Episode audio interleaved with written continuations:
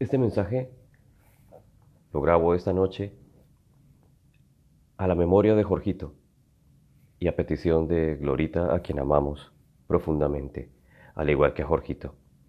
Es un momento de dolor, es un momento de nostalgia, de lágrimas, porque ha partido alguien que amamos, alguien que era importante para nosotros, cercano para nosotros, y todos los que lo aman, Glorita, sus hijos, sus nietos, estarán pensando ahora, se nos fue Jorgito, y quizás alguno llegue hasta a pensar en lo peor, en la depresión, en la angustia, pero es un momento también para meditar en lo que la palabra de Dios dice acerca de la muerte.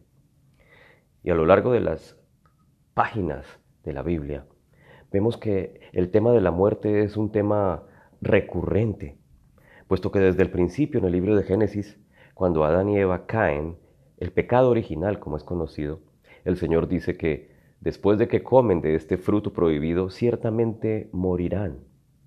Pero si miramos a Adán y Eva, no murieron en ese momento, vivieron muchos, muchos años más. Lo que ocurrió allí fue una muerte espiritual, una separación de Dios y el hombre. Y nosotros diríamos, bueno, ese es el castigo, la muerte. No hay nada más que hacer. Sin embargo, en esas mismas páginas de Génesis, el Señor nos muestra una profecía acerca de, de, que vendrán días en que alguien nacido de mujer aplastará la cabeza de la serpiente, aplastaría la cabeza del pecado, destruiría la muerte. Y ese descendiente de la mujer no es otro sino Jesús de Nazaret, que es el Hijo de Dios, quien se hace hombre para habitar entre nosotros y no solamente habitar entre nosotros y mostrarnos el amor del Padre, la realidad de Dios, sino también para ir a la cruz y en esa cruz morir y pagar el precio que satisface la ira de Dios a causa del pecado en el hombre. Esa separación entre nosotros y el Padre ha sido resuelta en la cruz del Calvario. Todo aquel que cree en Jesús recibe vida que es todo lo opuesto de muerte. Todo aquel que cree en Jesucristo recibe vida y vida para siempre. Y fíjate que más adelante en el Evangelio Pablo habla de la muerte y habla de la muerte no como una cosa absoluta, sino que habla de la muerte como que alguien que partió, alguien que duerme. Y el Señor mismo también dice, Lázaro duerme. Cuando en el pasaje en que su amigo Lázaro eh, muere y le avisan de la, de, la, muerte de su amigo. Y ese pasaje se encuentra en el, en el libro de Juan, en el capítulo 11. Lázaro muere, le llevan la noticia a Jesús. Jesús se demora un poco en ir, cuatro días para ser exactos. Y cuando llega a Betania, Marta le sale al encuentro y le pregunta al Señor, o le dice al Señor, Señor, si hubieras estado aquí mi hermano no habría muerto. Pero sé que todo lo que pidas a Dios, Dios te lo concederá. Y Jesús le respondió, tu hermano resucitará. Marta le contestó, yo sé que resucitará en la resurrección, en el día final. Y Jesús le contestó, yo soy la resurrección y la vida. El que cree en mí, aunque muera, vivirá. Y quiero que tomes en cuenta y tomes nota de esta frase que dice Jesús. El que cree en mí, aunque muera, vivirá. Aunque muera, vivirá. Y todo el que vive y cree en mí, no morirá jamás. Está hablando de la vida eterna. Está hablando de que esta muerte es transitoria. Está hablando del que cree en mí. Y sabemos todos que Jorgito creía en Jesucristo, así como Glorita y todos nosotros que somos los hermanos en la fe. Cualquiera que cree, vivirá. Pero si miras un poquito atrás, el Señor le dice, yo soy la resurrección y la vida. Y ella le decía, yo sé que en el último día, al final de los tiempos, habrá resurrección. Pero el Señor le hace caer en cuenta a Marta de un, de un detalle increíble. Está hablando de que la resurrección no es simplemente un acontecimiento que ocurrirá al final de los tiempos. El Señor le dice, yo soy la resurrección y la vida. En otras palabras, la resurrección no solamente es un acontecimiento que ocurre en algún momento. La resurrección es una persona. Yo soy la resurrección y la vida. Marta estaba hablando con la resurrección. Marta estaba hablando cara a cara con la resurrección y la vida. Cuando nos encontramos con Cristo Jesús, nos hemos encontrado cara a cara con la resurrección y la vida. No es simplemente una doctrina, una enseñanza, algo que va a ocurrir, sino que es la esencia misma de Cristo Jesús. Él es resurrección, Él es vida. Y cualquiera que cree en Él, así como tú y yo creemos, vivirá. Ciertamente, aunque muera, vivirá. Y esa es la esperanza que nosotros debemos tener. Y luego le dice el Señor a, Marta, eh, en, el versículo 26, en la segunda parte, ¿crees esto? Yo soy la resurrección y la vida. El que cree en mí, aunque muera, vivirá. ¿Crees esto? Yo creo que tú, Señor Jesús, eres la resurrección y la vida. Y la pregunta que hoy les dejo y que quiero que mediten en ella nuevamente es, ¿tú crees esto? Estoy totalmente seguro que Glorita lo cree. Estoy totalmente seguro que Jorgito lo cree. Por tanto, aunque muere, vive. Aunque haya muerto, vivirá. Pero, pero lo extrañamos, por supuesto. Lo extrañamos, nos hace falta, nos duele y hay lágrimas.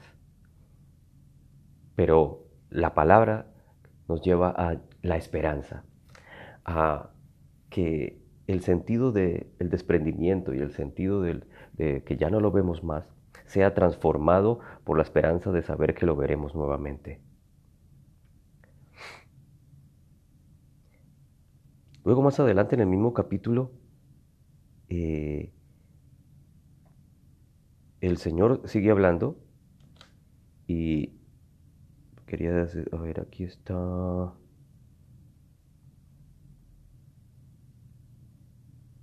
Más adelante el Señor cuando llega va hasta la tumba y le dicen, quiten la piedra de la tumba.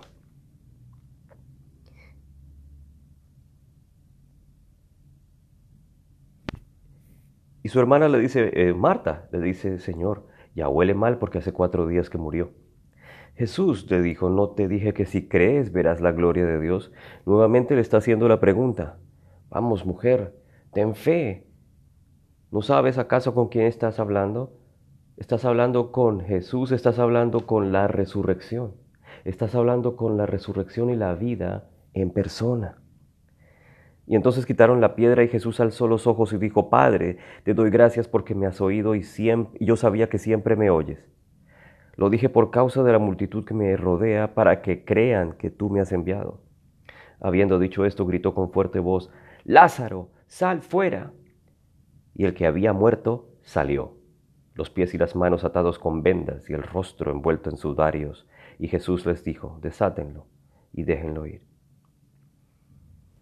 Con una sola palabra, el dueño de la vida supera la muerte. El que es la resurrección y la vida, con una sola palabra, le ordena a las garras de la muerte que suelte a Lázaro y salga de la tumba. Si miramos las palabras de Jesús, yo soy la resurrección y la vida, Él tiene poder. Él tiene el poder sobre la muerte. Donde está Jesús no hay muerte, en otras palabras. Luego cualquiera que cree en Jesús, la palabra de Dios dice que estamos unidos a Jesús y por lo tanto estamos unidos al Padre. Y si Jesús es la vida, y si Jesús es la resurrección, el poder de la muerte ha sido deshecho, ha sido destruido, ya no existe más para cualquiera que cree en Él. Por eso es que Pablo puede decir con toda confianza en el libro de Filipenses, a ver si lo encuentro aquí, Filipenses 1, en el capítulo 1, versículo 20 dice, conforme a mi anhelo y esperanza, no seré avergonzado, antes bien con toda confianza, como siempre, ahora también será magnificado Cristo en mi cuerpo, o por vida o por muerte porque para mí el vivir es Cristo y el morir es ganancia. El vivir es Cristo y el morir es ganancia. Luego él sabía que vivía en Cristo, que vivía por Cristo, que vivía para Cristo, pero sabía que al morir ganaría, porque estaba limitado por la vida temporal, por este cuerpo de carne, que lo más que él anhelaba era liberarse de este cuerpo mortal, como lo dice en Romanos 7, y recibir ese cuerpo de gloria que ha sido prometido para todo creyente. Luego, el morir es ganancia. Y cuando nosotros meditamos en esa realidad, veremos que podemos anhelar la muerte porque sabemos que vamos a morir en Cristo y que realmente no moriremos, sino dormiremos, como dice la palabra en varios pasajes. Y que será ganancia, porque ahí experimentaremos realmente la verdadera vida que Jesús ha ofrecido y experimentaremos la vida eterna, la vida verdadera. Ese es el mensaje de esperanza que nosotros debemos meditar en nuestro corazón, pero también el mensaje que estamos llamados a proclamar. Ese es el Evangelio. Jesús es vida, Jesús es perdón, Jesús es sanidad, Jesús es reconciliación. Y solamente por fe recibimos todo ese regalo especial, esa gracia que se manifiesta por los méritos de Cristo. No necesitas hacer nada sino tener fe en la obra perfecta de Cristo para recibir el perdón de tus pecados, para recibir sanidad, para recibir plenitud, para recibir salvación y para recibir el regalo de la vida que no tiene fin.